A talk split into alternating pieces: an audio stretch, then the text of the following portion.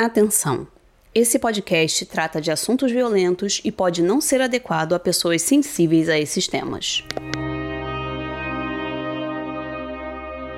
Um escritor de terror está pronto para lançar o seu sétimo livro quando é convidado para contar as histórias assustadoras que o inspiraram em um podcast. O resultado é mais um episódio da Carruagem Sobrenatural repleto de lendas sinistras e histórias reais que vão te deixar pensando duas vezes antes de dormir. Eu sou Thaís Messora e vou te conduzir nessa viagem sombria.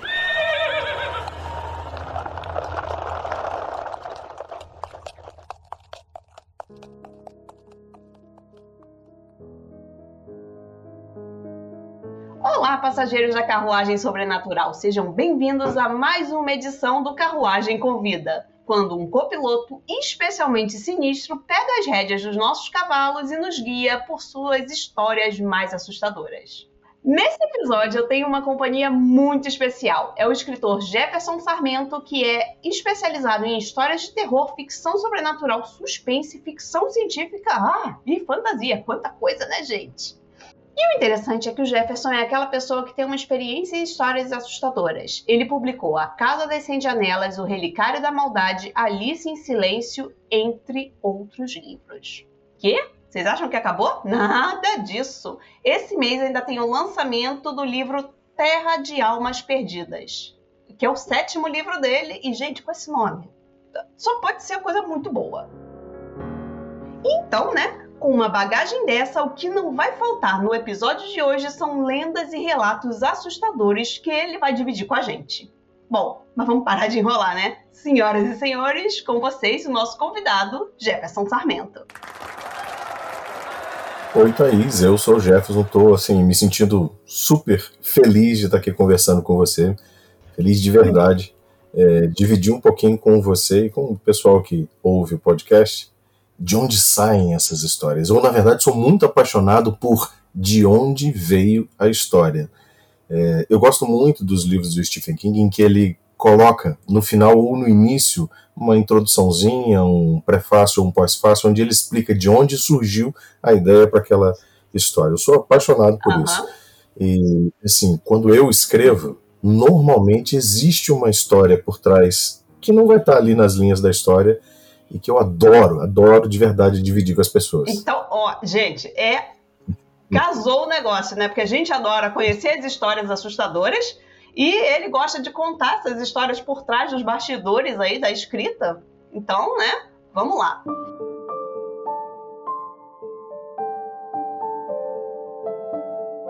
É, Jefferson, para a gente começar, conta um pouquinho de onde veio essa sua. Assim, né? Você escreve livros todos ali numa temática bem sombria.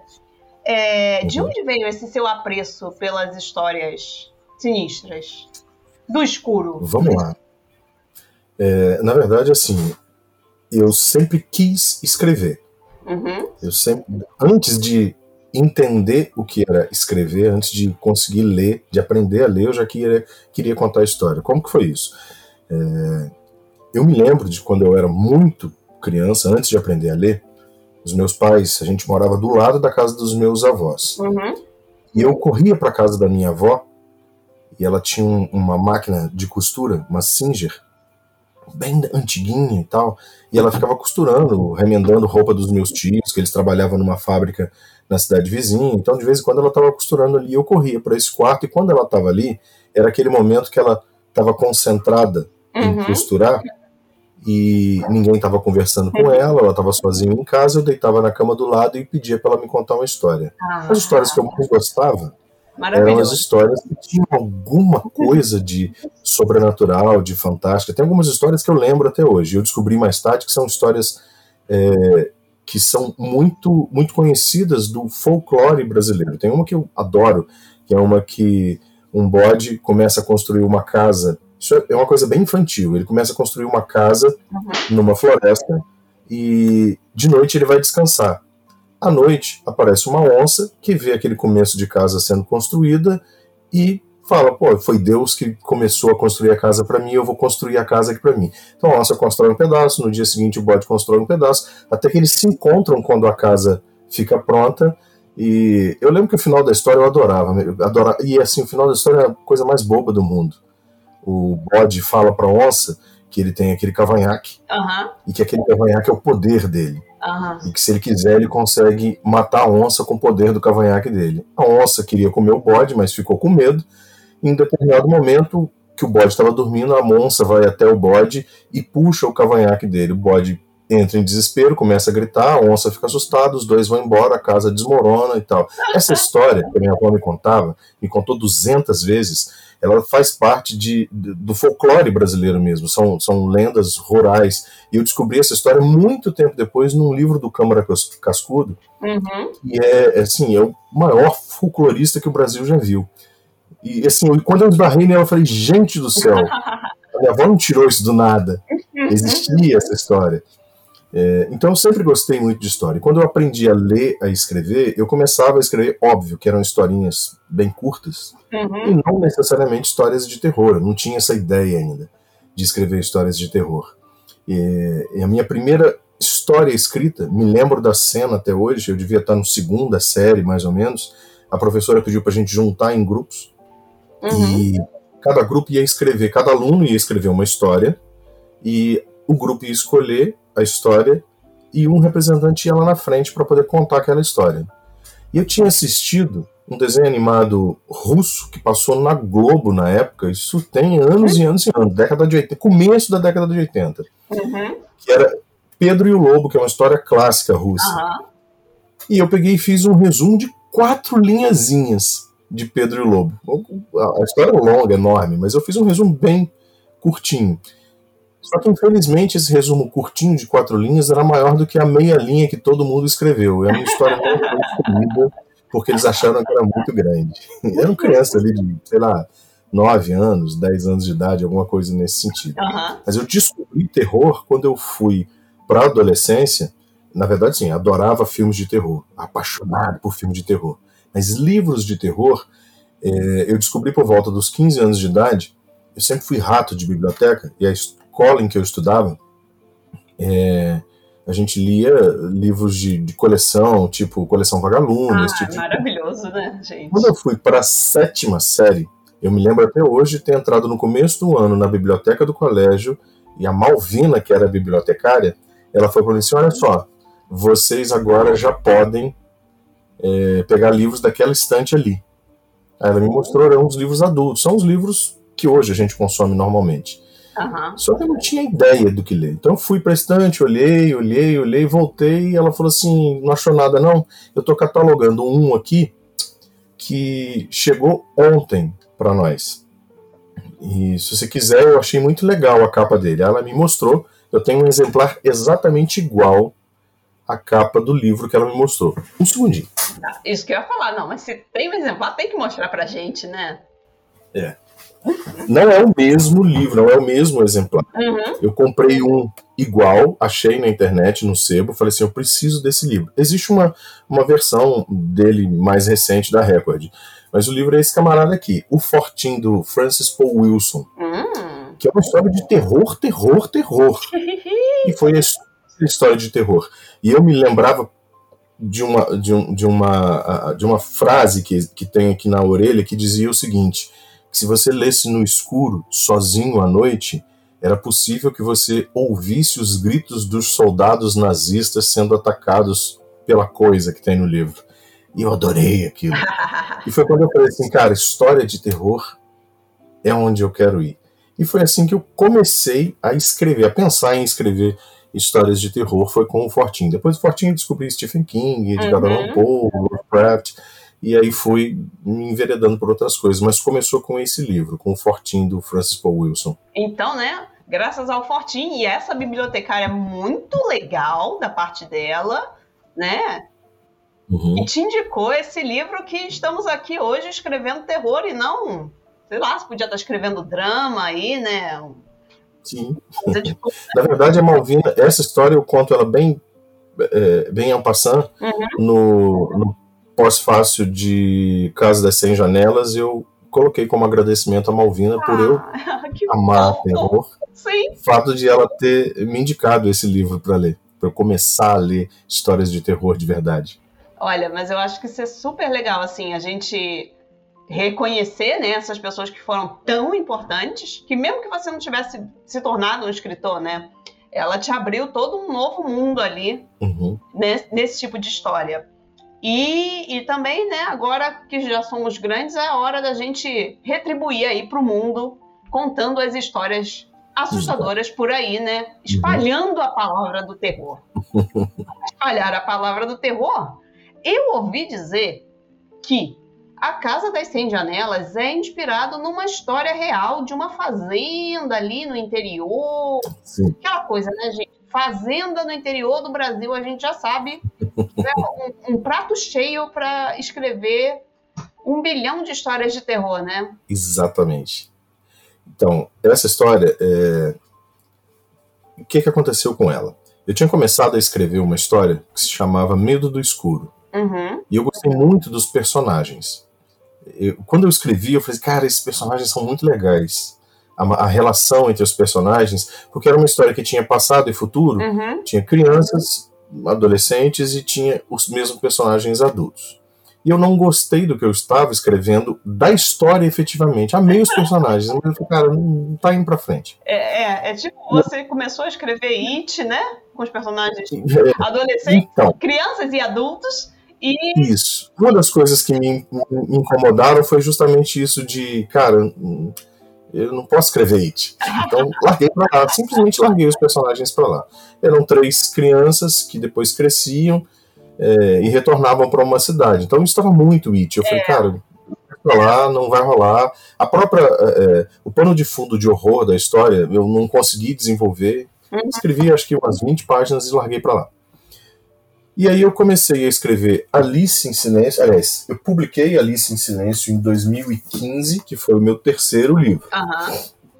Quando eu publiquei Alice em Silêncio, é, como ele é um livro que não tem muito. Embora ele seja um, um, livro de suspense sobrenatural, ele não tem nada muito de horror propriamente dito. Uhum. E eu acabei fazendo algumas palestras em algumas escolas. É, falando sobre escrita criativa, como os escritores começam a escrever e tal. E assim, é muito legal porque os alunos de, de, de segundo grau, principalmente, mas também aqueles que estão aí na, no sétimo ano, oitavo ano, eles se interessam muito por isso, uhum. por da onde saem as histórias. E aí uma das escolas que pediu para eu fazer uma palestra foi uma escola numa, num distrito chamado Parapeúna, um distrito da cidade de Valença, no estado do Rio de Janeiro. Esse distrito faz divisa com o estado de Minas, passa o Rio Preto do lado de Parapeúna e do outro lado do rio, que é uns 40 metros de, de, de, de rio, tem uma pontezinha e você chega em Rio Preto de Minas, que já é uma cidade de Minas. Uhum. É, Rio Preto é uma cidade, tanto Rio Preto quanto o distrito de Parapeúna são distritos muito pequenos. E ali em Rio Preto, dos, a mais ou menos uns 20 quilômetros do centro de Rio Preto, indo na direção da cidade de Santa Rita do Jacutinga, existe uma fazenda muito antiga chamada, faz, chamada Fazenda Santa Clara, que eu já tinha visto algumas vezes. E essa fazenda, ela foi construída na época do, do, do café, quando ainda existia escravidão no Brasil, e ela foi construída com 365 janelas. A casa principal é monstruosa. Uhum. Você pode procurar na internet Fazenda Santa Clara, Santa Rita do Jacutinga, que você vai ver fotos dela e vai falar assim: cara, isso é uma casa? É, uma casa. É, eu, eu procurei, né? É, é realmente um negócio enorme. E é, é monstruoso. E é o que você falou, né? A gente fica pensando, gente, uma casa, uma família, pra quê? Uma casa, uma família. Ela foi construída com 365 janelas porque a, a, esposa do barão do café da época pediu que a casa tivesse 365 janelas. Só que tem um detalhe: ele não teve como colocar as 365 janelas, então o que ele fez? Em determinadas partes da, da casa, ele colocou uma janela falsa do lado de fora. Existe as esquadrias, o vidro, a, a parte de madeira, igualzinho a todas as janelas da casa. Uhum. Mas é uma parede. Do lado de dentro não tem é, saída. Então as janelas são falsas. Uhum. É, eu visitei a fazenda um pouco tempo depois dessa palestra. Por quê? Enquanto eu estava fazendo a palestra para as crianças, eu estava explicando para elas que, assim, uma história, seja de terror ou não, sai de qualquer lugar. Você dá uma topada numa pedra, você já pode imaginar uma história com aquela topada. Você pode virar uma esquina e enxergar que é, é, logo depois da esquina tem, sei lá, um portal interdimensional que vai te levar para um outro mundo. Sim. Como abrir um armário e atravessar para um outro mundo. Exatamente. É, e aí eu comecei a falar isso para eles e uma das crianças falou assim: não, mas aqui não tem nada. É uma roça, a gente não tem nada aqui. Eu falei: não, vocês estão enganados. Porque na hora eu me lembrei da fazenda. Eu falei assim: aqui perto de vocês existe uma fazenda com 365 janelas e algumas são falsas. Só o fato da casa ter 365 janelas e algumas são falsas, por mais que você saiba a história real, por que, que ela é falsa, isso te atiça a imaginação para você criar motivos diferentes. Exatamente. Eu fiquei pensando Exato. nisso quando você falou a parte da janela falsa. Eu fiquei pensando, gente, o que, que tem emparedado atrás da Exato. janela? E aí o que, que aconteceu? Quando, enquanto eu estava explicando para eles isso, uhum. me veio a ideia, me voltou aquela história Medo do Escuro que eu comecei a escrever. É, e nesse, nesse momento eu estava escrevendo uma outra história é, que se chamava Do Fundo do Poço Escuro. Não seria uma história de terror, era um suspense com, com, com um assassino psicopata. Uhum. Que eu não estava feliz com os personagens. Eu estava gostando da ambientação, mas os personagens não estavam legais. E aí eu falei: para, peraí. Eu tenho personagens que eu criei que eu achei muito legais e que eu gostaria de um dia voltar a eles, mas eles não tinham uma história legal. Uhum. É. E eu tenho um andamento de história que eu estava gostando. Embora a história de Casa das Cem Janelas não seja de psicopata, tá? Ela é uma história de casa assombrada de terror mesmo. Mas o andamento da história estava legal. E aí, depois que eu saí da escola, eu voltei para casa, fui é, é, bem distante de casa, uns 120 quilômetros, e eu vim pensando, falei, cara, será que eu consigo unir essas duas histórias? E, junto com isso, aproveitar a história da casa da Fazenda Santa Clara. E aí mais tarde eu fiz uma visita na, na, fazenda com um primo meu que mora ali na região, ele me levou lá, eu entrei na casa, eu não sei se agora isso acontece ainda, mas na época você fazia um tour por dentro da casa, pagava lá uns, sei lá, 30, 40 reais, e o pessoal te levava por dentro da casa para mostrar, e a casa, partes da casa ainda tem móveis da época da, da do café. E a história da fazenda é uma história complicadíssima. Por quê? O principal, o principal motivo da existência daquela fazenda é mentiroso. Ela era uma fazenda cafeeira. Uhum. Ela produzia café para vender, mas vendia muito pouco. Muito pouco. E era uma fazenda extremamente abastada. Como? Porque, na verdade, elas não produziam café, elas produziam gente, escravos. Eles já quando não podia, quando não se podia fazer esse tipo de coisa no Brasil, eles reproduziam é, pessoas negras para poder vender para as outras fazendas. Nossa. E isso perdurou muito tempo. Então na fazenda, você fazendo a visita lá, você conhece é, a senzala, você conhece por dentro da casa, você conhece é, locais da casa que, você, que, são, que estão preservados, móveis da casa que estão preservados e que a pessoa vai te contando, aqui era assim que acontecia, aqui era por isso. Embaixo da parte da, da cozinha, da sala principal, existe um, uma sala que eles chamam de sala do castigo, cômodo do castigo, agora não, não, não me recordo direito, que ainda tem os grilhões, ainda tem é, é, um, um poço no final, que eles jogavam corpos no poço. E eu acabei anotando isso tudo e falei assim: eu vou usar essa estrutura. Óbvio que eu não chamei a. A, a Casa das 100 Janelas é uma história completamente fictícia. Uhum. Que eu usei essa história da Fazenda Santa Clara e as janelas, as, as 365 janelas. E aí ela se chama. A, a história se chama A Casa das 100 Janelas porque você, na verdade, nunca sabe quantas janelas são verdadeiras na, na casa. Então existe uma história de que só 100 seriam verdadeiras, as outras todas seriam falsas. Na minha história, tá? Na história de Casa das 100 Janelas. É, e aí existe todo um motivo por trás de as janelas, e aí não é o mesmo motivo da, da fazenda original, é, existe todo um motivo de por que aquelas janelas estão fechadas e na verdade elas vão sendo fechadas aos tempos, por, de tempos em tempos, por um determinado motivo. Que aí é chato eu contar. Né? falar agora, porque Exatamente. não vão ler o seu livro. Que inclusive eu tenho aqui e ainda não comecei a ler. É, a gente faz. Esse é o tipo de absurdo que a gente comete. É, é, acontece. Pois é, né?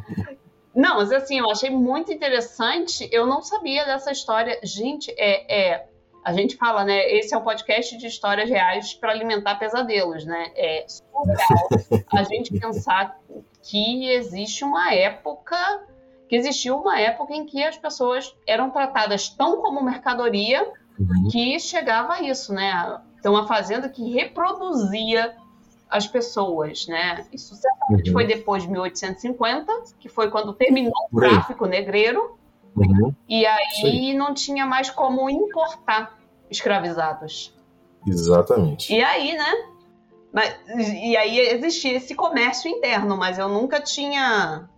Não sei se eu não me lembrava disso, ou nunca tinha lido a respeito dessa questão de usarem para reprodução mesmo. É, é... Eu até já tinha ouvido falar disso, de, desse tipo de, de comércio, mas eu nunca tinha conhecido em loco um local em que isso acontecesse. Uhum. E, na verdade, assim, não é que isso acontecia lá, isso era o motivo da existência da fazenda e da riqueza da fazenda. Embora eles comerciassem café também, não era por causa do café que a fazenda subsistia. Aquele negócio era a fachada, né, da fazenda. Exatamente, era para dizer que era uma fazenda cafeeira. Meu Deus, era uma janela falsa.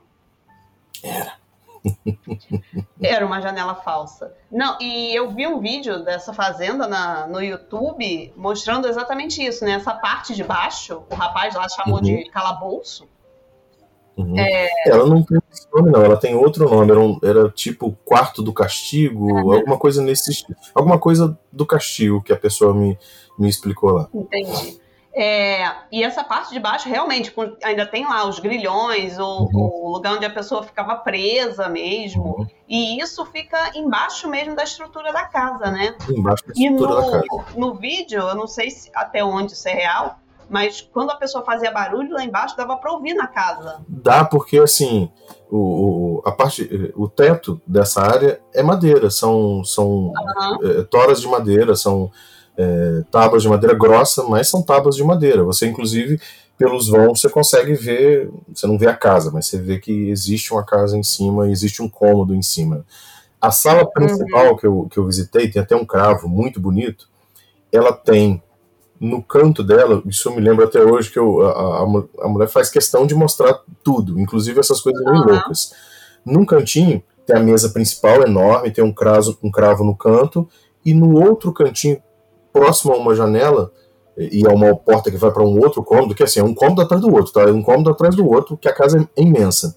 E aí eu tinha uhum. a impressão de que os cômodos eram enormes, não são. Os cômodos são razoavelmente pequenos, os corredores apertados, te dá uma sensação ruim e o negócio é longo, vai passando de um cômodo para o outro, vai passando para um.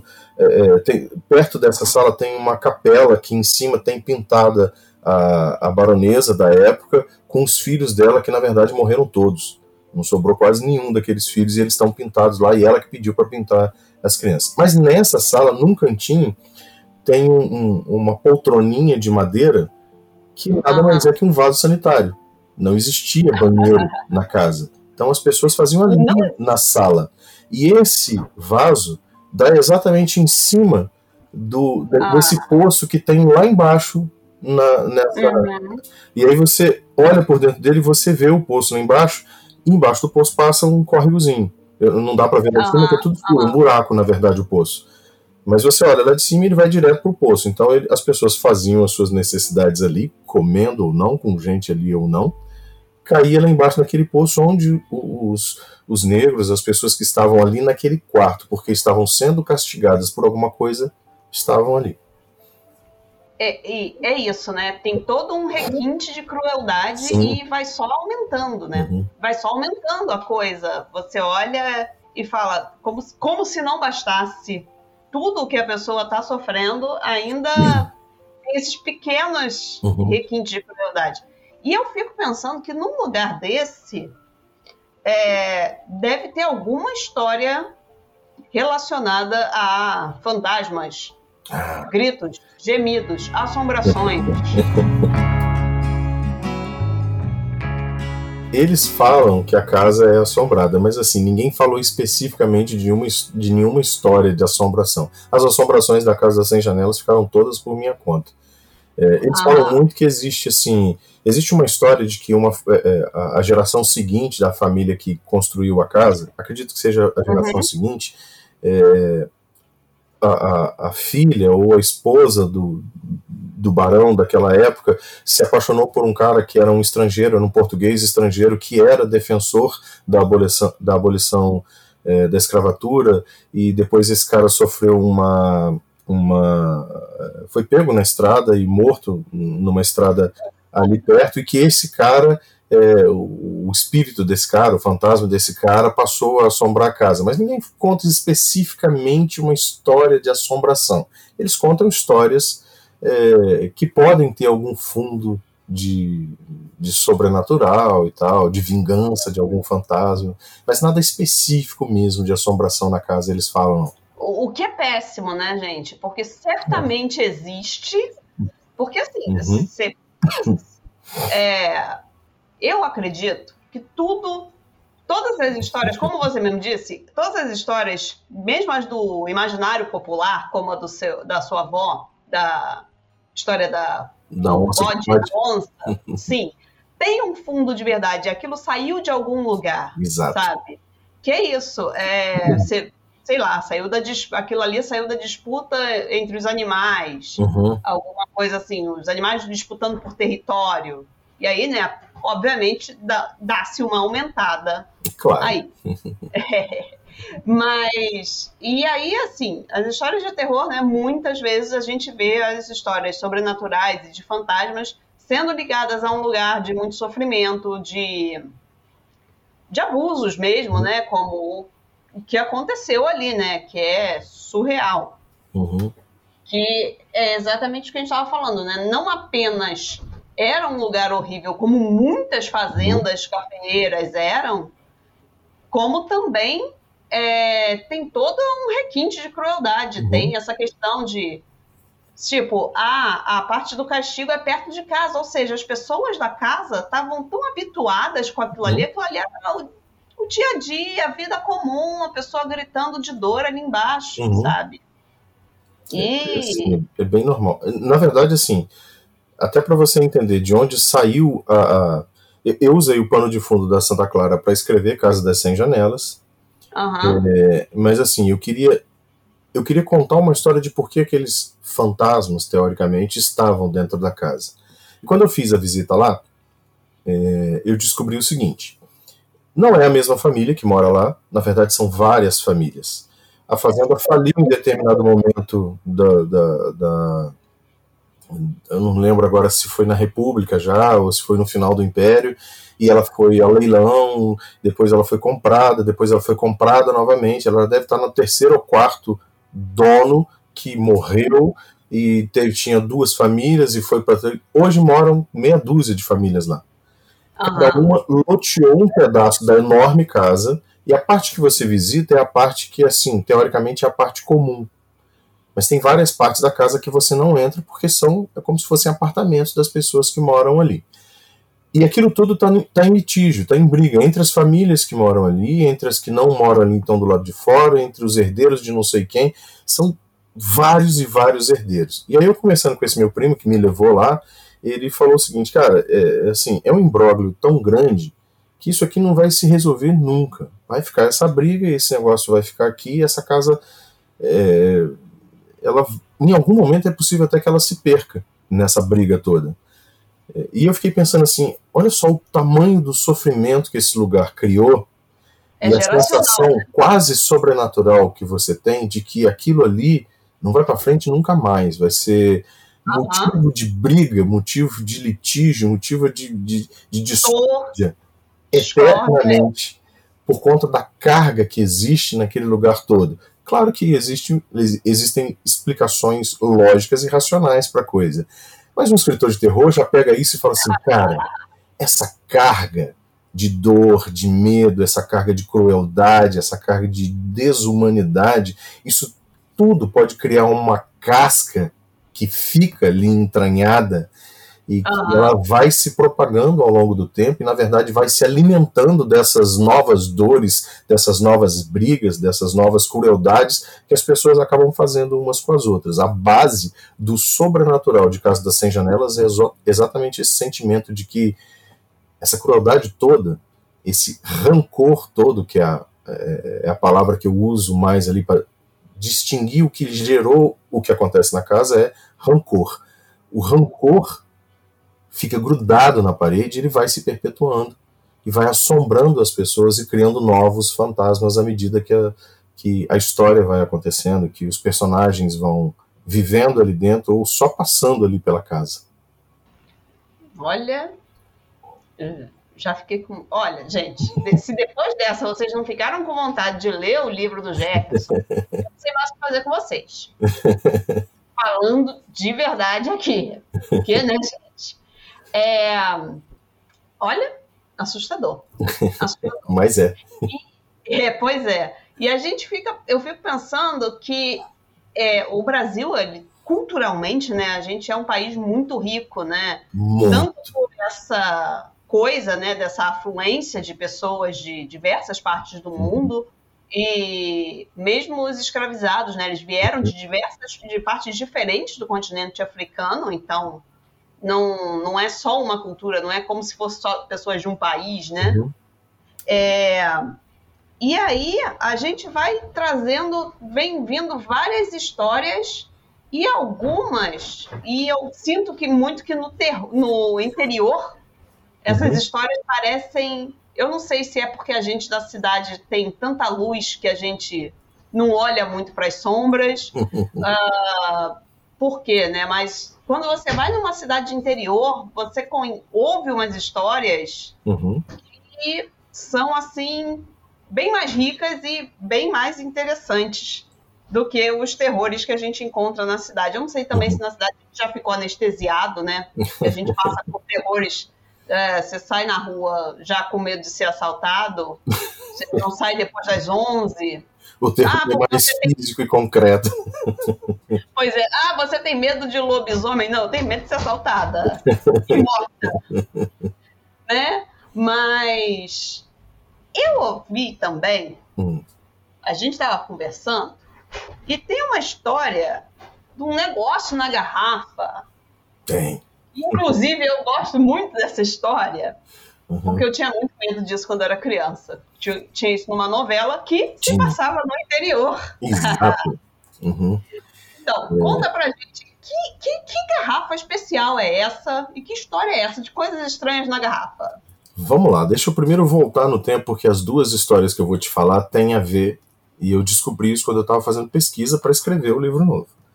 Uhum. É, eu me lembro quando eu era adolescente, tinha dois amigos que eu andava sempre com ele, um deles é muito meu amigo hoje, eu tenho também um podcast com ele que a gente conversa uma vez por semana sobre filmes. A gente é fissurado em tudo quanto é tipo de filme. Ah, mas calma é... aí, que, eu não estava sabendo disso. Qual Tem. É, mas é uma coisa, é um pouquinho mais amador. A gente é, são três amigos, na verdade, a gente bate papo sobre tudo quanto é tipo de filme. A gente terminou de fazer a gravação do Indiana Jones novo. É, a gente fez cinco. Ah, atrás do outro para poder sair um, um, um, episódio de cada um. Tem lá no YouTube, chama Três Cara. Simplesmente isso. Três Cara? Três Cara. É Três Cara. Ah, Três Cara. Ah, uhum. ok. gente, procurem. É, é. É assim, basicamente a gente fala muito sobre filmes da década de 80, porque os três são dessa época. Embora um deles eu só tenha conhecido agora recentemente. Mas na época, quando a gente era adolescente, eu e o Rodrigo, que é um dos três caras, a gente tinha um terceiro amigo, que era o Marcelo, a gente costumava, assim, saía da aula, interior, sem dinheiro, a gente ficava passeando pela cidade, andando a pé na cidade. E uhum. eu me lembro de uma vez a gente ter comentado sobre alguma coisa sobre gênio da garrafa. Ah, se você encontrasse uma garrafa mágica e tal, ah, eu ia querer. Aquelas, aqueles pedidos de sempre. Eu ia querer que o gênio me desse mais um pedido cada vez que eu fizesse um, e esse tipo de coisa. Sim, ah, eu tenho muito dinheiro, lero, lero e tal. É, e isso eu sempre, eu sempre pensei em escrever uma história sobre alguma coisa nesse gênero, tipo, vou fazer pedidos e tal. E, cara, escritor de terror, você sempre imagina que os pedidos nunca vão ser simples, nunca vai dar tudo certo. eu sempre tive essa vontade de escrever essa história. E aí é mais ou menos uns. Um, já mais ou menos uns 15 anos, eu comecei a escrever uma história que se chamava Mil e Um Dias. Mil e Um Dias, justamente por causa de Mil e Uma Noites, uhum. saiu a história do Aladdin. E eu queria escrever uma história de terror. E quando eu comecei a escrever, eu falei assim: não, mas espera aí. Eu não preciso de uma lâmpada mágica de Aladim, porque a gente tem uma no folclore brasileiro, que é o cramulhão da garrafa. O cramulhão da garrafa ele é uma história é, em que determinados donos, barões de café, determinados políticos de, de interior, pessoas poderosas do interior, eles diziam, ou as pessoas diziam que eles tinham, e daí vinham uhum. as suas riquezas, porque ele pedia para o diabo na garrafa é, que a plantação de café vingasse, que ele for, tivesse sempre muito dinheiro, que ninguém tentasse tomar a fazenda dele, ninguém tentasse tomar os escravos da fazenda dele, os escravos nunca fugissem. E as pessoas comuns, as pessoas da vila, ouviam aquilo, espalhavam aquilo e eles passavam a temer aquele, aquele coronel que, quando uhum. morresse, teoricamente a alma dele ia para o inferno. Nada Sim. mais é do que um. Eu tenho um gênio da garrafa que eu peço qualquer coisa para ele a diferença é que, quando eu morrer, a minha alma vai para o inferno e não é um gênio que está ali dentro. E aí eu comecei a fazer pesquisa para ver de onde veio a, a, a, história do gênio da garrafa. E eu descobri. Mas é do gênio ou do cramulhão? Calma aí. Do cramulhão da garrafa. De onde veio ah. a história do cramulhão da garrafa? E descobri o seguinte: ele, na verdade, não é uma história é, que veio do folclore brasileiro brasileiro. Ela tinha vindo de Portugal. Em Portugal, ah. eles já falavam sobre garrafas com diabos dentro, antes mesmo é, da colonização do, do Brasil. E lá eles contavam histórias do tipo: não, para você conseguir colocar um gêniozinho dentro da garrafa, um cramulhãozinho dentro da garrafa, você tem que chocar um ovo galado durante vinte e tantos dias. O ovo tem que ficar embaixo do braço do, do dono do, da garrafa. E aí é eu fui descobrir. Super tranquilo, né, gente? É. O que é um ovo galado? Que você certamente não sabia. Eu fui tentar entender que diabos era um ovo galado. É um ovo de galo. Eu falei, ovo de galo? Como assim? E aí fui pesquisar e descobri que galos muito velhos, eles ah. colocam uns ovinhos que não, não tem gemas, são, são ovos estéreis, e que seria esse tipo de ovo. É, ah, só que essa história também veio de outra história, de outras histórias. Algumas dessas outras histórias falavam que serpentes ou basiliscos é, podiam. Ah. Basilisco, beleza. É, e, e esses ovos, na verdade, seriam ovos de serpentes ou ovos de basiliscos chocados em palha de não sei o que, lero, lero. São várias lendas diferentes. E parte dessas lendas tinham aparecido na Península Ibérica a partir da invasão dos mouros. Invasão hum, dos mouros. Ou seja, é mais de longe ainda. Isso. Invasão dos mouros, você pensa em árabes. Árabes, ah. você pensa em mil e uma noites. Então existe uma ligação entre essas histórias. Não é documentada, não é oficial, mas existe um fiozinho que você pode tentar imaginar. A palavra gênio, é, ela vem do jin, do árabe, que na verdade ele pode ser traduzido como demônio. Não o demônio que a gente conhece que com chefe o demônio, demônio cristão. É, é uma é. espécie de demônio, uma espécie de entidade que pode ser um demônio. É, e é um demônio dentro de uma garrafa. Não existe diferença. E aí tem toda, tem toda uma história por dentro disso. Essa história que eu comecei a escrever há 15 anos atrás, eu acabei não gostando dela. Eu escrevi 500 páginas dela Chegou no final, eu olhei para ela e falei assim: Isso tá terrível, eu não tô gostando. A parte de terror tava fraca, tava, virou uma história assim extremamente romântica e dramática. Aí, ó, isso não sou eu. Se não fosse isso a tia da escola, ó, tia bibliotecária da escola, Exatamente. tava escrevendo romance e drama. Mas pouquinho das páginas. Exato. Só depois de 500 páginas. Ela está aqui, ela tá aqui no, no arquivo. Chama-se Mil e Um Dias. Um dia, quem sabe, eu morto, alguém fala assim: ah, vamos publicar isso aqui. E a gente fala que, que é a história que originou Terra de Almas Perdidas. Isso aí. Mas calma que não foram só essas 500 páginas. Ano passado, eu comecei a, ano retrasado, eu comecei a, a pensar em reescrever essa história, porque eu, assim, o final da história, óbvio que eu não vou contar, claro. o final da história eu gosto muito, a resolução da história, é, eu sou muito apaixonado pela resolução da história de Terra de Almas Perdidas, que é a mesma a mesma cena que acontece em Mil e Um Dias. E eu falei, cara, aqui tem uma história muito legal. Eu só preciso repensar ela, só que eu não estava conseguindo pensar como fazer aquilo. Uhum.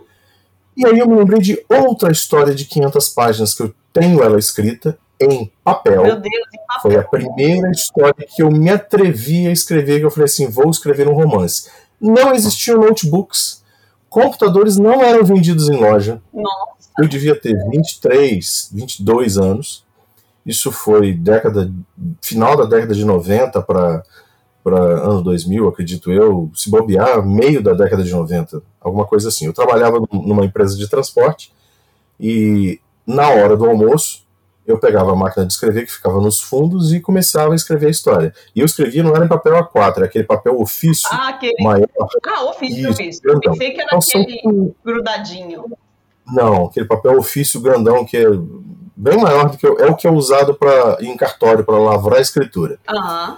É, então eu tenho 500 e poucas páginas datilografadas dessa história que se chamava A Dança do Vento e depois passou a se chamar é, não vou lembrar agora. É, eu, eu, troquei de nome porque a minha esposa leu, na época ela era minha namorada, ela leu e falou assim: não, essa história não tem nada a ver com Dança do Vento. Hum? Terra Sagrada, que ela passou a se chamar, porque era o nome da cidade. E aí, quando eu pensei em reescrever o ano retrasado essa história, a história de Mil e Um Dias, eu, cara, o que, que eu vou fazer com essa história? Eu preciso escrever essa história. E aí, do nada, eu falei assim: peraí, essa história é praticamente a mesma história de Dança do Vento Terra Sagrada. Uhum. O personagem, o protagonista, tinha o mesmo nome. E eu não tinha me ligado. Uhum. É, assim, são histórias diferentes, realmente. Mas alguns elementos eram muito parecidos. A história original, na história original, existia uma história de pacto com o diabo. Uhum. O personagem tinha o mesmo nome. E na história de Mil e Um Dias, o personagem o protagonista de Mil e Um Dias, em determinado momento, ele vende a alma para salvar a vida da pessoa que ele ama. Uhum. Isso não é um spoiler, porque é o que abre o livro Terra de, de Almas Perdidas. Tá? Você já abre o livro sabendo que isso aconteceu. Ótimo. E depois ele retorna para contar a história toda. É... E aí eu falei assim, não, cara, dá para eu unir essas duas histórias, pago uma pena ou uma dívida que eu tenho comigo mesmo, que é escrever de novo aquela história de 500 páginas que o texto não era bom. Não. Cara, eu tinha 20 e poucos anos de idade, é impossível publicar aquilo. Uma vez eu tentei passar ela para o computador e comecei a escrever. Eu cheguei no segundo, terceiro parágrafo, não, não tem condição. É, Quem esse isso aqui? Pelo amor de Deus. É, é assustador. Isso é, que é uma coisa assustadora, é você olhar um texto antigo seu. Nossa, é terrível, é terrível. É, é terrível. assim, é um negócio que você fica olhando e fala: Meu Deus, quem foi essa pessoa que escreveu? E eu gostei que você contou que você, na hora do almoço, ia escrever. Porque o escritor, uhum. ele é um bicho o quê? É um bicho antissocial. Porque as pessoas Exato. fazem o quê na hora do almoço? Elas vão socializar. Né? Fica Não. ali conversando com todo mundo. Eu, eu sou assim também. Eu vou para academia. É, por que isso? Tá, isso, eu era adolescente, não ia pro recreio com todo mundo, eu ia pra biblioteca. Ah, aí, ó, já, já, tava, já tava dado isso aí. Ó, lá longe, lá na escolinha. Exatamente. A nossa bibliotecária preferida.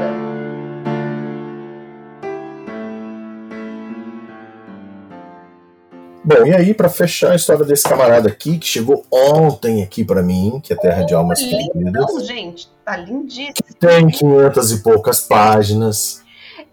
Parecido com é, Casa das Sem Janelas, que também tem uns 500 páginas. É, a pessoa não sabe o que, que eu fiz? Eu usei. Pequena, né, gente? Não, não consigo. Não, mas é, é, Alice é pequeno, o Relicário da Maldade é pequeno. E o Relicário da Maldade tem um detalhe, tá? Embora eu tenha publicado ele antes de Casa das Sem Janelas, eu escrevi. Depois. É, razoavelmente. Assim, depois que eu terminei Casa das Sem Janelas, é que eu terminei de escrever Relicário. Por quê? Em Casa das Sem Janelas, como eu disse, eu tinha aproveitado personagens que eu tinha criado e tinha gostado muito. Então existe uma, uma, uma passagem de tempo em que os personagens são adolescentes na, na década de 80 e os personagens são adultos agora. É, hoje. Uhum. E aí, quando eu estava escrevendo a parte dos, dos personagens criança, eu acabei usando algumas lembranças minhas da década de 80 para poder criar algumas, algumas circunstâncias ali. E eu estava gostando muito daquilo. E eu acabei apagando algumas páginas porque eu estava gostando tanto que eu estava enfiando muita coisa da década de 80 ali. E não era uma história sobre a década de 80. Não era igual o It, que existe toda uma carga é, de personagens e de acontecimentos na década de 1950. Uhum. E não, eram lembranças que mostravam por que eles eram pessoas unidas e o que aconteceu com eles lá atrás, que tem até um vínculo com o futuro, mas não é uma coisa sobrenatural exatamente. É, e aí eu estava escrevendo aquilo e falei, não, não posso fiar tanta coisa dos anos 80 aqui, porque isso não é uma história dos anos 80. Só que eu, o que, que eu fiz? Eu teve uma parte de Casa das Sem Janelas que eu parei de escrever porque eu estava, eu sabia o que eu queria escrever, mas não estava saindo. E eu falei assim, eu vou aproveitar esse pause que eu dei aqui e vou escrever uma história na década de 80 que é Relicário da Maldade, que é uma história todinha na década de 80 e eu enfiei música, eu enfiei novela, eu enfiei né? filme. Né? E eu aproveitei.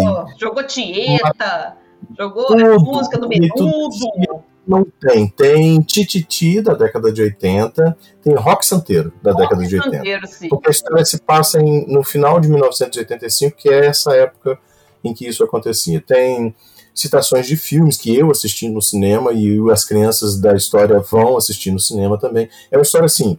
Ricardo da Maldade, ela, embora seja uma história de terror, é uma história de terror para você se divertir, igual os filmes de terror da década de 80. Hum. É aquele que, assim, é uma cidade pequena, de interior, que coisas extraordinárias acontecem com crianças. Embora todo mundo sofra, as crianças são os personagens que causam o problema, as crianças são os personagens que têm que resolver o problema. Ah, não é uma história infantil nem infanto-juvenil, mas não é um terror terrível, como o caso das Sem Janelas ou Terra de Almas Perdidas. É uma coisa mais leve, mais divertida de, de você ver. Tem níveis de Jefferson Sarmento, né?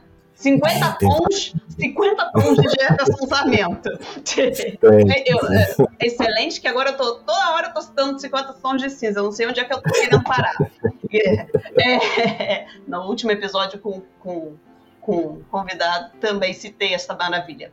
É, 50 tons de Jefferson Sarmento, você tem o mais leve, o menos leve, mas até o mais é. leve não é tão leve assim né? É, não é tão leve. Assim, eu não tenho livros leves, leves, leves. O mais tranquilo de todos talvez seja Alice em Silêncio. E Alice em Silêncio também eu gosto muito da história de como eu escrevi essa história. Alice em Silêncio eu tinha terminado de escrever uma história que eu nunca publiquei, que é uma história policial. Uhum. Aqui guardada em algum lugar. Eu gosto muito dela, mas ela precisa de uma, de uma continuação. E eu falei assim, cara, eu não vou nem me meter a publicar essa história sem eu pensar em como fazer a continuação. Então ela tá aqui encostadinha.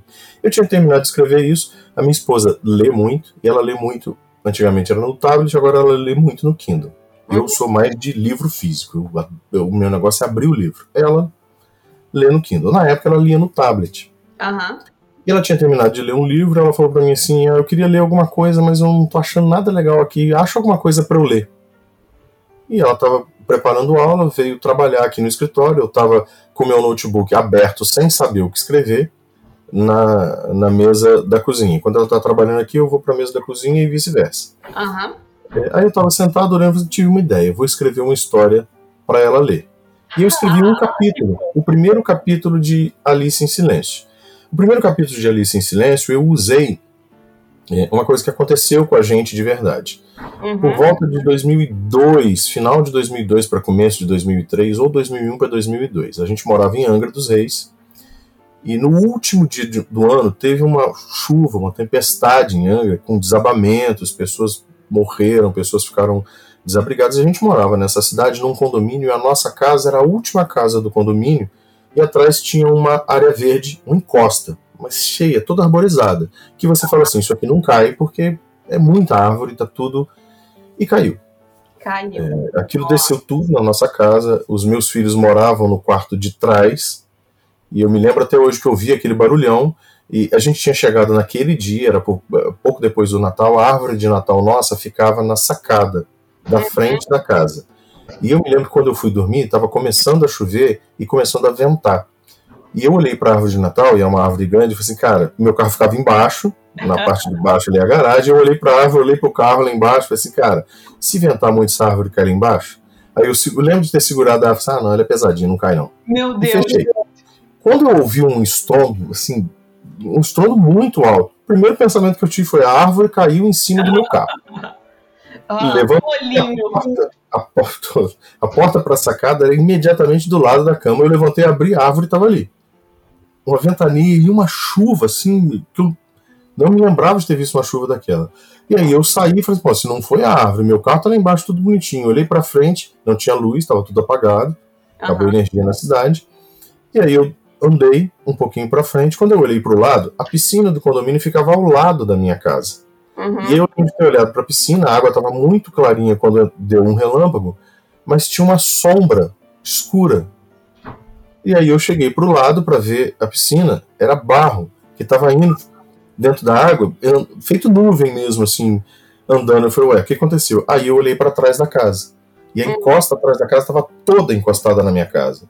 E aí caiu a ficha. O barranco ali atrás caiu. E não, o pensamento não foi esse pensamento foi: se o barranco está todo encostado na casa lá atrás, o que aconteceu com o quarto? Ah. Aí eu corri, só que os meus filhos estavam ali dormindo sem problema. Ah. E eu me lembro perfeitamente de. Eu tirei eles dali, comecei a sentir cheiro de gás, desci. Aquele barranco que não atingiu a parte de cima da casa cobriu a cozinha e metade da parte de baixo da casa. A gente saiu de casa. Uhum. É, e assim, eu sei, tenho consciência perfeita de que nada aconteceu na parte de cima da casa, porque uma árvore enorme que tinha no barranco desceu inteira, em pé, e encostou na casa. Então ela ajudou a segurar tudo que veio.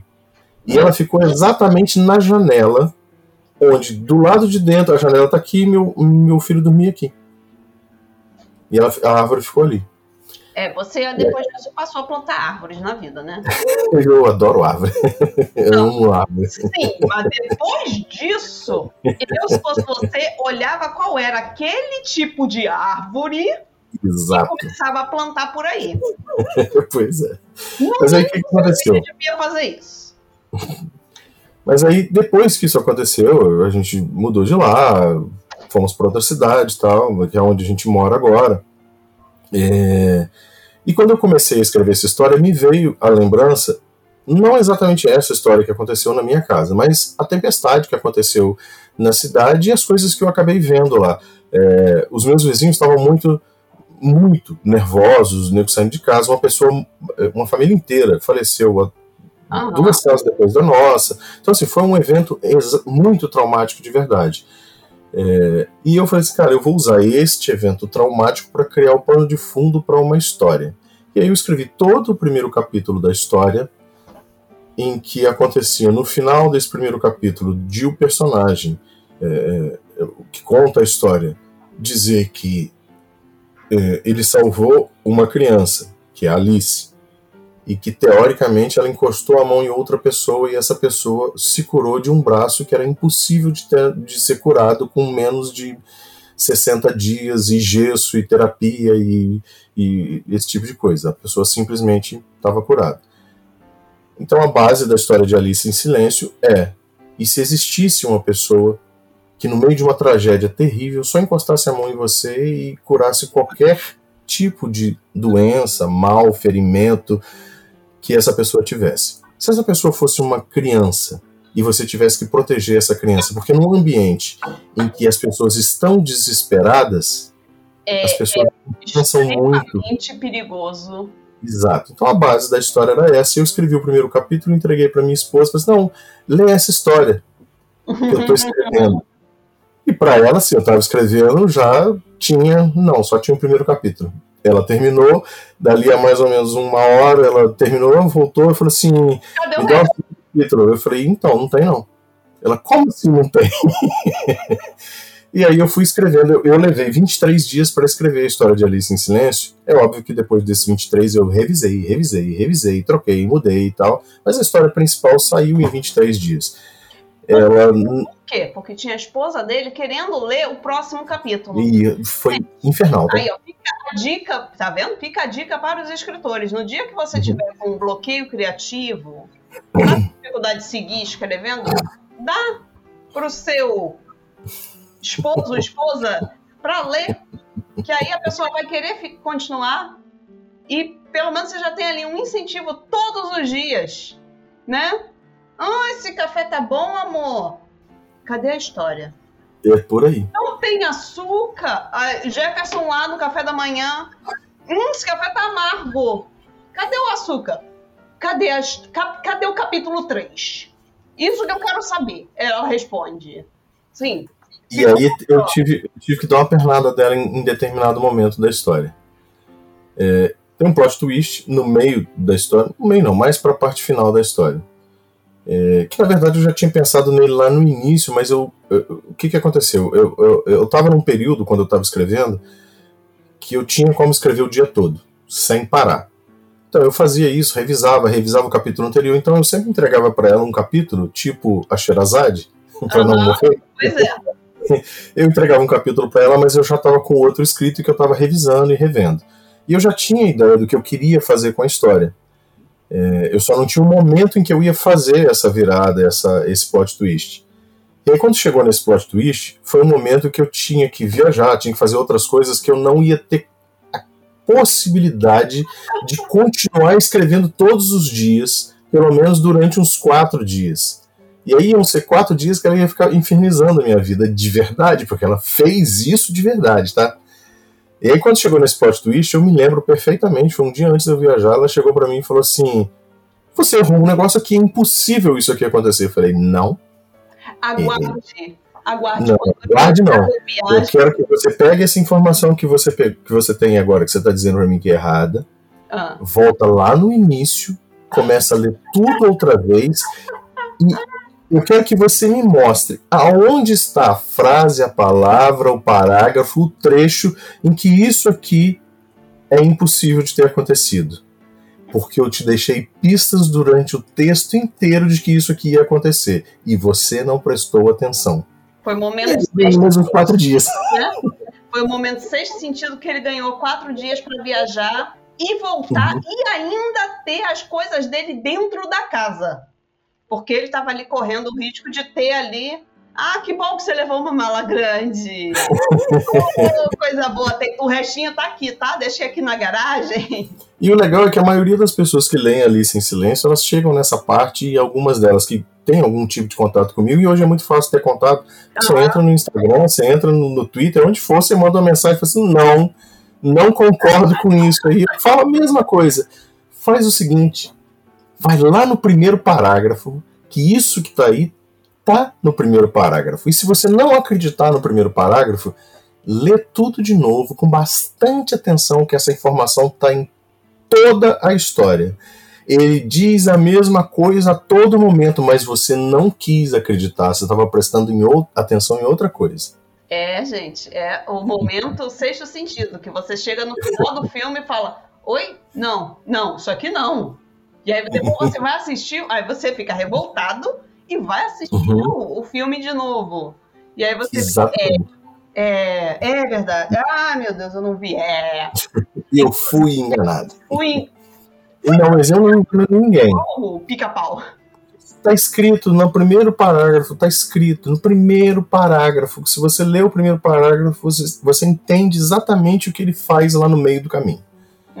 Hum. E assim, tá tudo ali bem explicado. Eu não enganei ninguém. Eu nunca disse o que as pessoas. Ah. Assim, os personagens têm diálogos em que eles afirmam determinadas coisas. Mas o escritor nunca disse, mas o narrador jamais O narrador nunca disse. Nunca. Em momento nenhum ele conta aquilo que as pessoas entendem que é verdade. Hum, gente, olha, despertou um interesse aí. Vamos falar a verdade. Vamos começar do começo, que esse, esse título já é muito bom, né? Alice em Silêncio. Você fica pensando, Exato. por quê? Isso é uhum. é muito interessante, né? Quando o título dá pra gente uma coisa pra gente pensar. Já Exato. antes mesmo de começar a ler a história mesmo. E só voltando aqui pro diabinho da garrafa, enquanto você estava falando, eu fui anotando coisas aqui que eu fiquei pensando que essa é uma premissa muito interessante nessa questão do que o escritor de terror sempre pega os a, as histórias que têm desejos e as uhum. coisas nunca saem como aquela pessoa imaginou. Não. Eu tenho um conto não publicado, que talvez eu publique numa coletânea Opa. um dia, que se chama Pés Virados, Desejos Realizados, que é falando sobre o Curupira e coisas de desejos, uhum. coisas estranhas que acontecem. Eu escrevi uhum. esse conto para uma coletânea que era de lendas é, brasileiras uhum. e a coletânea nunca foi para frente. Então ele está ali uhum. guardado na minha gaveta. E quem sabe um dia ele não tem 500 páginas? Ah, claro que não, tem cinco, né, gente? Uhum. Mas tem vários outros contos de cinco páginas e eu estou pensando seriamente em fazer alguma coisa nesse sentido. É, mas faça é, né, legal, eu gosto de coletânea de contos, porque é um negócio que você começa assim. Gosto. Não, você não se, se prende muito, né? É um relacionamento assim, tipo um, um, negocinho do que rolou ali no Tinder, né? Você vai ali, Exato. acontece um negócio ali, mas você não, não fica ali, não se investe tanto quanto um romance, né? Você tem ali 300 páginas para você se investir naqueles personagens.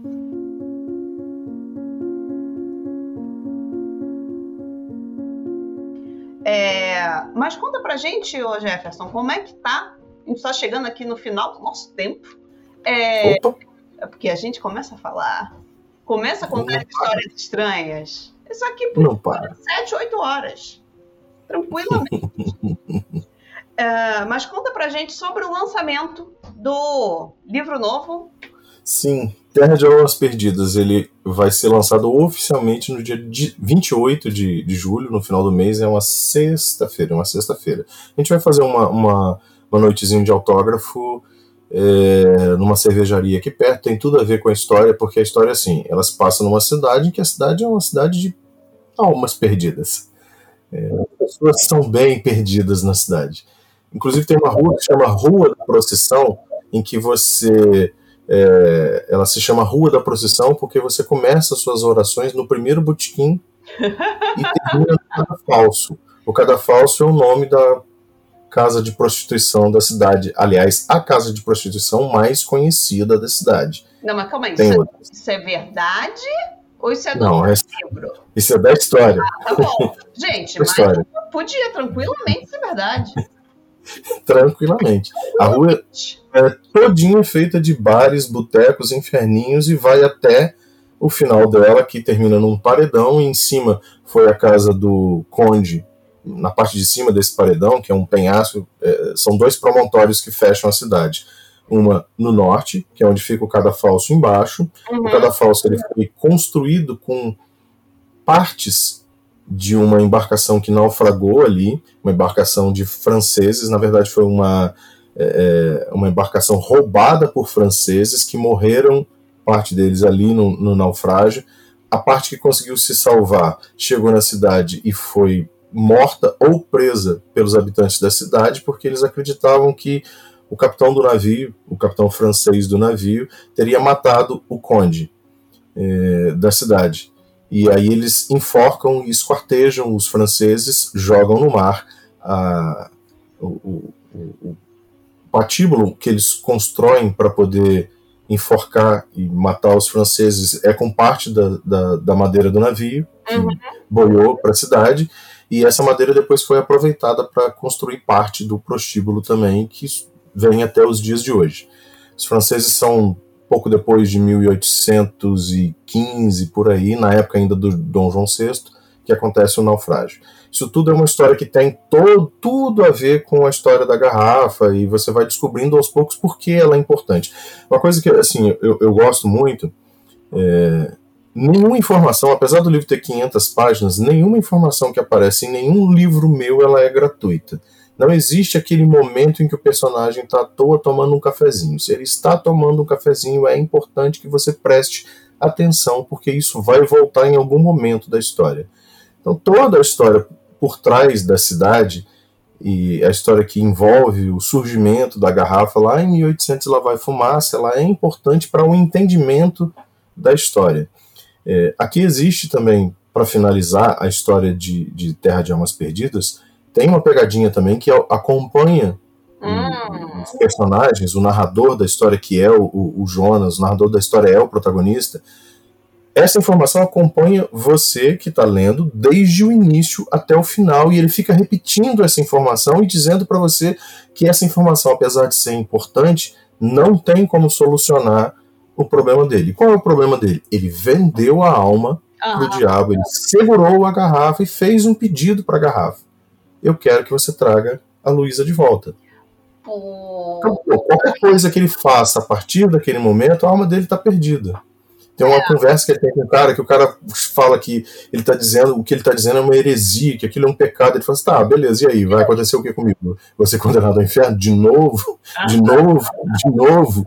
Quantos infernos existem para ser condenado? É. E aí, assim, eu não acredito em, em, finais infelizes, tá? Todas as minhas histórias eu tento criar finais felizes de alguma forma. E essa foi uma história que, apesar de eu ter aproveitado o final de Mil e Um Dias, uhum. eu levei 500 páginas para entender como eu conseguiria salvar a vida desse camarada, aliás, a alma desse camarada. É, e aí eu posso dizer para você o seguinte: a garrafa, você segurou nela, na verdade, encostou nela, sua alma já está perdida. Porque assim, você imagina o seguinte: não é quando você encosta a mão em alguma coisa, uhum. existem milhões de pensamentos que estão passando pela sua cabeça uhum. que podem até não ter a ver com aquilo ali. Uhum. Mas a garrafa entende essa vibração. Então, uma pergunta que você se faça e ela responde, a pergunta já enseja um pedido, o pedido de ter o conhecimento. Então, a partir do momento que você encostou nela, já era, acabou para você. Gente, não tem golpe. gente, se tiver um, né, um bichinho assim do lado de dentro, não, não encosta. Gente, cuidado com as garrafas não que vocês pegam volta. por aí. É, cuidado com as garrafas. Gente, não tem volta. Porque sim. E aí, assim, não adianta você falar. Existem outras. Ao, longo da história, é, eles barra com outras soluções. Uhum. São soluções bem simples para você recuperar a sua alma. É você entrar. E isso posso contar, não é spoiler, porque isso está entremeado na história toda. Desde o início, quando ele é, é, ouve falar da história a primeira vez, ele já sabe que esse tipo de, de solução existe, que é você entregar essa garrafa para outra pessoa e outra pessoa dizer para a garrafa, libera ele da dívida dele. Ah, muito bom. Garrafa é muito simples, mas para uma pessoa que realmente se preocupa com a outra, para uma pessoa que realmente carrega toda uma culpa dentro dele, você entregar a sua condenação para outra pessoa não é uma coisa que você gostaria de fazer, você viver. E aí existe uma outra pegadinha. Beleza, eu salvei a minha alma porque eu uhum. consegui que outra pessoa salvasse. Que espécie de julgamento vai existir para você quando você morrer? É, é, eu acho que vai dar na mesma, né? Vai dar na mesma. Então, assim, é uma solução que não existe. Uhum. Mas existe a solução que ele dá no final. Hum, então. E assim eu levei muito tempo para chegar nessa solução. É uma solução que resolve mesmo o caso dele? Não sei.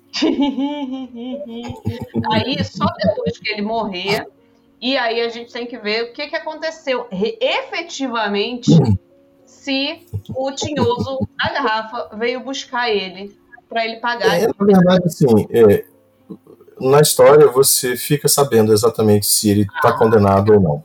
Muito é importante. É muito, é muito claro. Você no final você vai saber com bastante certeza, não vai ficar dúvida se ele está condenado ou não. Hum. É assim, ele foi condenado, tá? Ele pegou Sim. na garrafa, ele fez o pedido, ela voltou, ele fez outros pedidos depois.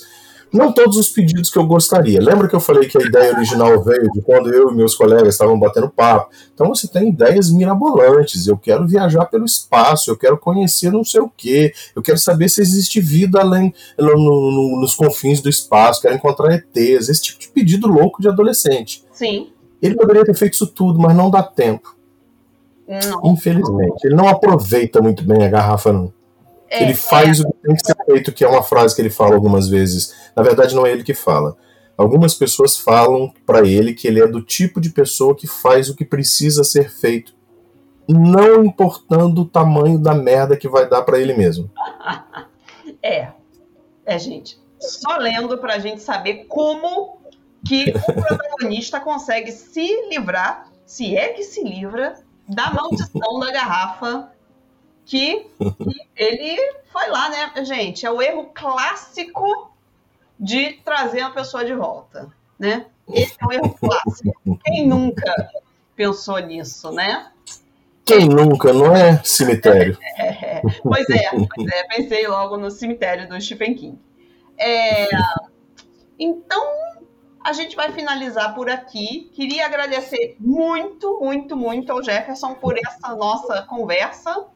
Espero que vocês aí de casa tenham gostado, tanto quanto eu. E foi muito divertido. E, gente, tá vendo? É um, é um relicário de histórias sinistras, o Jefferson, né? Porque não apenas ele tem as dele, mas ele tem também todas essas outras. Tipo, de vocês sabiam que era um ovo galado? Vocês sabiam que não é tão fácil assim criar um cramunhão para você botar na sua garrafa?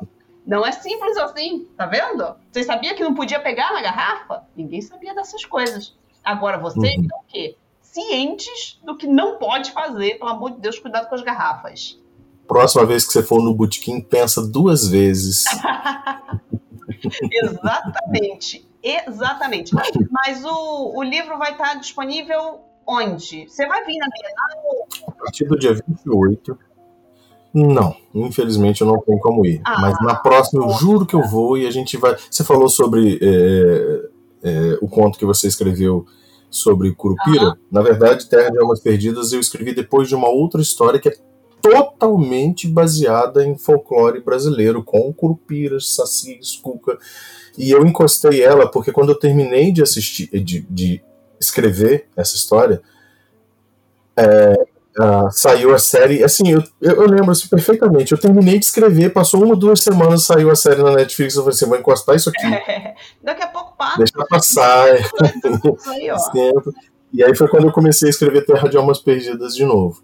É, e aí, assim, para o ano que vem, eu acho que já dá para eu lançar essa outra história que se chama Menina que Fotografava Estranhos. Nossa, gostei. E, e também, e também tem, tem é, é, é, assim, todas as histórias que eu acabo escrevendo, elas têm alguma. Eu não sento e preciso escrever uma história. Hum. Eu preciso buscar essa história de algum lugar. E a história de uma menina que fotografava estranhos, ela veio de uma fotografia que eu tirei da minha filha numa numa feirinha de artesanato em Ilhéus. Uhum. É, uma, é uma foto que eu adoro a foto. É uma, é uma foto super colorida. Ela estava bem moreninha, que a gente pegou praia e tal. A gente estava, na verdade, a gente estava num cruzeiro e a gente parou em Ilhéus uhum. e fomos visitar a cidade. E aí ela estava com a minha câmera na mão, é uma câmera, é uma Nikon grandona, uhum. segurando a câmera na frente do rosto, mirando as coisas, e aí ela mirou para mim. Eu peguei o celular levantei e tirei uma foto dela tirando uma foto de mim. E a, a, foto que eu tirei dela ficou linda, eu adorei a foto. Eu postei ela no Instagram na época e uma, uma conhecida nossa escreveu assim: eu tinha acabado de lançar Relicário da Maldade. Uma, uma conhecida minha escreveu. Em, não, foi antes de Relicário da Maldade, foi depois, foi antes de Relicário da Maldade, acho que foi na época de Alice. É, essa conhecida escreveu embaixo: daí deve sair alguma história. Ah, já era. Nada a ver, cara. E aí eu olhei para aquela foto e falei assim, cara, seria legal se essa foto gerasse uma história. E comecei, eu escrevi um conto que se chamava Menina que Fotografava Estranhos no navio. Uhum. Eu lembro que eu voltei e falei assim, cara, vou sentar aqui e vou escrever uma história. E foi um conto que eu gostei muito. Aliás, foi antes de Relicário da Maldade, porque a história que originou Relicário da Maldade também começou no. Eu comecei a escrever ela no navio. É, também era para ser um conto, depois eu estava parado com o caso das 100 janelas e estiquei o conto para poder gerar essa história. E aí essa foto eu tenho ela, adoro essa foto, ela está no meu Instagram, de vez em quando eu esbarro com ela, que é minha, simplesmente minha filha parada por trás dela, tem, cara, é muito colorido uhum. que tem atrás dela, daquelas, eh, eh, daqueles artesanatos baianos, mesmo um monte de coisa, e a foto é muito linda, eu acabei criando a partir disso uma história que não tem nada a ver com colorido e com fotografia. É isso que eu fiquei pensando. Ele Apesar do nome. é porque assim, fotografar estranhos é porque ela, logo no início, isso é explicado, ela tem a capacidade de fotografar coisas e ver coisas na fotografia dela, que ela fotografou, que outras pessoas não percebem, inclusive criaturas estranhas. Hum? Ai, pessoas que não deveriam estar ali. A minha esposa, quando leu, ela falou assim: Eu não acredito que você vai fazer isso com a minha filha. Eu falei: Não, isso não é sua filha, isso é um personagem, pelo amor de Deus. é, olha. Tô começando a ficar do lado da esposa do Jefferson, né, gente? A gente sim. Entendo ela. Porque, né? Ela, é, é, a Irenice é minha revisora. É a minha primeira leitora, é minha crítica, ela faz a revisão para mim. Ela é revisora ah, profissional mesmo. É. É, e aí, assim, só que ela tem um detalhe: desde Casa das Sem Janelas, que ela parou de revisar meus livros à noite. Por que Ela será? falou: não vou ler isso aqui à noite de jeito nenhum. Viu, gente? Como dito, histórias para alimentar os seus pesadelos. pois é, gente. Olha, então, a partir do dia 28, não é isso? 28 de julho. 28 de julho vai estar em Amazon, no site da Dramatura, que é a, que é a editora. É, assim, provavelmente vai ser mais difícil você achar em, em, em livrarias. Tá um pouquinho complicado você competir com preço de Amazon, competir com preço de Magazine Luiza e co conseguir colocar o livro nas livrarias com preço o bom também, colocar um livro na livraria, é um livro de 500 páginas. Você colocar um livro de 500 páginas na livraria, ele vai estar custando 90 reais, 100 reais. É impraticável para uma pessoa ir na livraria comprar um livro é. nesse valor. É. Então, assim, ele é bem mais barato né? do que isso. Uhum, você vai conseguir bem mais barato que isso na Amazon, vai, sem pagar frete se bobear, ou com frete bem baratinho, não vai chegar a esse preço. Então, gente. Ou até no Kindle também vai estar disponível no Kindle também. Não sei se dá tempo para dia 28 em audiobook também. Olha! Já está terminado a gravação, mas está em, tá em edição. Muito é, legal. Aí pode ser que esteja só no final de agosto que fique pronto realmente. Muito legal. É, então, gente, já sabem, comprem o, o, livro do Jefferson, Terra das Almas Perdidas, Terra de Almas Perdidas. Uhum. Ele vai lançar no dia 28. E, né, mas aí, enquanto isso, vocês já podem comprar nos outros. Não tem problema. a gente deixa e o Jefferson agradece e a esposa dele fica meio chateada com as coisas que ele faz ela passar, né?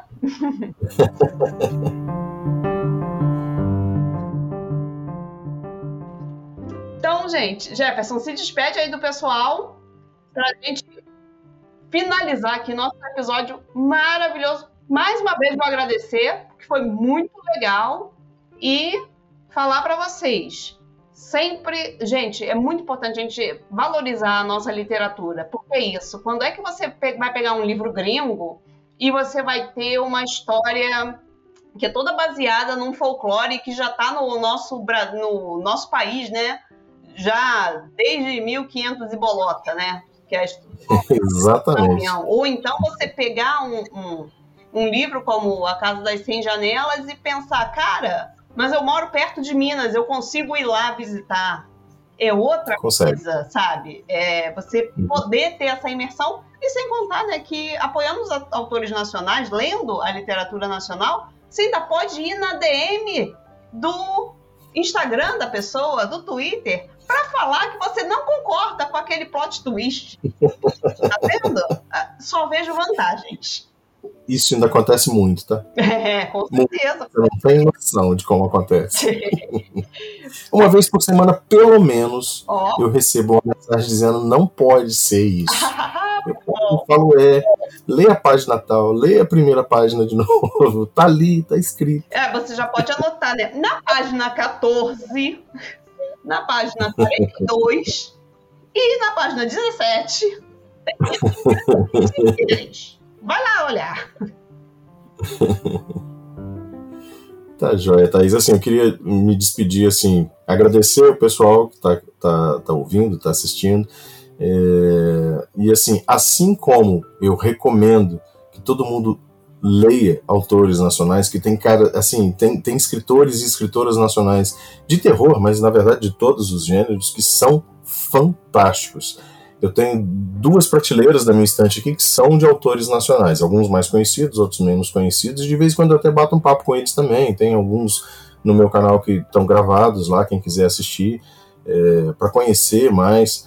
É assim, procurem autores nacionais. Ah, não confio que eu vou comprar um livro que eu vou achar legal. Lê um conto. Normalmente os autores nacionais têm alguns contos na Amazon por R$ 1,99, se bobear até gratuito para você ler, para você ter uma noção da qualidade dos textos daquele autor, da qualidade do tipo de história que esses autores escrevem.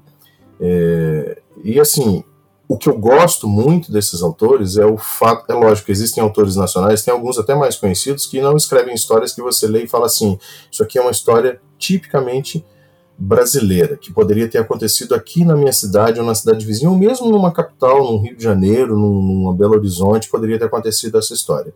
Existem alguns autores que escrevem e você lê assim, não, isso aqui é meio genérico, poderia ter acontecido na Europa, poderia ter acontecido nos Estados Unidos.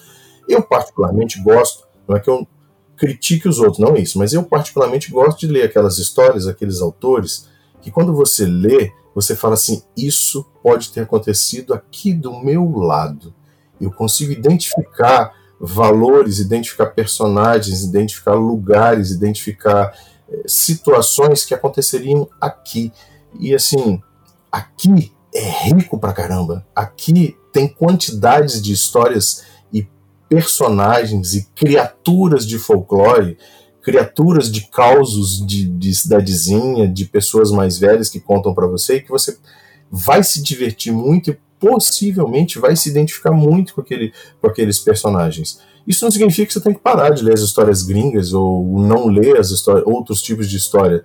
Não é isso. É que aqui você vai conseguir encontrar coisas que vão estar mais próximas de você e possivelmente vão te ajudar a conhecer um pouco mais de como funciona a nossa literatura. Eu sou apaixonado pela literatura nacional. Eu amo de paixão o Machado, o Machado de Assis, amo de paixão o Guimarães Rosa. Guimarães Rosa, para mim, assim, é, é, é, de uma genialidade fora de série. Uhum. Os contos do Guimarães Rosa, principalmente os do, os do primeiro livro, eu já li umas três vezes o livro, eles são muito gostosos de você ler se bobear em voz alta. Porque a palavra tem um gosto, você sente no paladar a palavra. Isso é muito rico. Não é que você não pode gostar de Stephen King, eu adoro, amo Stephen King, mas assim, vamos conhecer um pouquinho mais do que a gente tem aqui.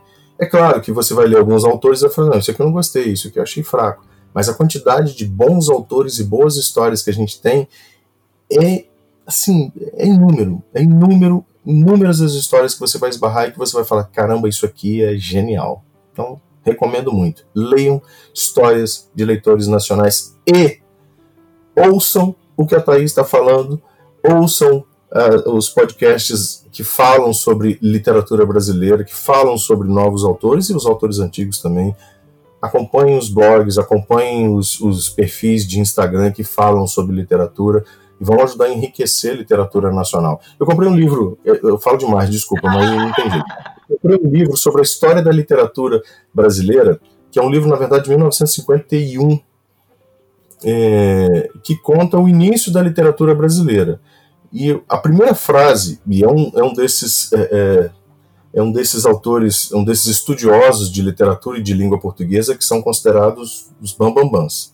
A primeira frase do livro ele, é, é, ele diz o seguinte: que a literatura brasileira é fraca. Eu já falei, não acredito que eu comprei esse livro, mas depois ele explica, calma, calma. Depois eu continuei lendo e eu entendi o que ele quis dizer é fraca no seguinte sentido: é fraca porque ela ainda é muito recente. A gente só teve literatura de verdade no Brasil em meados dos anos é, 1800 para frente, que foi quando o, o, o, Dom João deixou que viessem as máquinas impressoras para cá, ah. para imprimir jornais, para imprimir livros. Até ali era proibido você produzir livros no Brasil, proibido você produzir jornais no Brasil, até mais ou menos 1820, 1817, por ali. Você não podia trazer, é, produzir nada daqui. Então isso fez com que a literatura brasileira fosse muito mais recente em relação à literatura europeia, nem se fala, mas até mesmo a literatura americana. Então, ela é fraca no sentido de ela ainda era uma criança quando as outras já estavam chegando à idade adulta. Então você precisa, nessa literatura que ele chama de fraca, eu teria usado outra palavra, mas eu entendi o que ele quis dizer, nessa literatura que ainda é imberbe, você precisa sim dar umas colheradinhas, uns leitinhos para ela, para ela dar uma. Um, um, ela esticar um pouquinho, ficar um pouquinho mais forte. É assim, o nosso mercado editorial ainda é um mercado editorial muito não tem outra palavra, infelizmente, fraco em relação aos mercados editoriais lá de fora. Mas a gente tem a possibilidade de enriquecer esse mercado à medida que nós vamos consumindo as histórias e os autores nacionais. O que não significa que você não precisa, ah, não vou, vou parar de ler os autores é, europeus, americanos, ou quem, quem quer que seja que você lê. Não, você não tem que parar. Literatura é tão legal que você pode continuar lendo o que você gosta e descobrir novos autores, novas histórias que você vai gostar também. Você também vai esbarrar com coisa que você não vai achar legal, assim como quando você compra um autor que você, americano, europeu, o asiático, que você lê e fala assim, não, isso aqui eu não gostei. Você vai encontrar brasileiros que você não, não, não vai ter gostado, mas continue consumindo literatura brasileira. Isso é muito, muito, muito importante. É isso, né? O nosso mercado não é, o nosso mercado editorial não é assim tão desenvolvido quanto você pensar nos Estados Unidos, na Europa. Mas é justamente por isso que é importante a gente continuar lendo a literatura nacional, que é para dar esse gás no mercado. Uhum. E tem, mas não quer dizer, ai, a gente não tem um mercado tão aquecido, não quer dizer que não tem coisa boa. Muito pelo contrário, tem muita coisa boa. Muitos uhum. escritores uhum. que acabam nunca ficando famosos e muita gente conhecendo por causa muitas vezes de preconceito. E uhum. Também por causa de, da dificuldade, né? De, de, de, fazer marketing, das pessoas conhecerem, essa uhum. coisa toda. Bom, gente, vamos encerrar por aqui. Gente, olha. Senão nós vamos virar a noite aqui, né? pois é, a gente vai virar a noite por aqui. Vamos encerrar por aqui na dia. Esse episódio vai sair no dia 20. No dia 30 tem outro episódio comigo contando mais uma história. Eu acho que eu vou trazer uma história de assombração para vocês, que eu sei que vocês gostam. Uh. E é isso. Sigam o Jefferson nas redes sociais. É o que? Jefferson Sarmento, não é isso? no, no, Instagram é jefferson.sarmento. J2Fs.sarmento dali você consegue achar Jefferson em tudo quanto é lugar. É porque assim, você entra numa rede social, numa tem ponto, outra não tem, é porque na que tem ponto não tinha como não ser sem ponto. Na que tá sem ponto é porque não tinha, ser com, não tinha como ser com ponto. E aí vira essa salada. É, sim, a gente tem que ficar adaptando aos, aos nomes que ainda estão disponíveis, né? Eu descobri que tem mais ou menos uns 20 Jefferson Sarmento Brasil afora por causa das redes sociais. Não porque eu achei o Jefferson Sarmento, mas porque quando eu fui Criar. gerar o, perfil, o nome do perfil, não podia mais, porque já tinha um. É isso aí. É fazer o quê, né? Tchau, tchau, gente. Obrigado por vocês terem ouvido. Daqui a 10 dias a gente tem mais um episódio. E aguardem que vai ter muita coisa legal vindo aí. Beijo.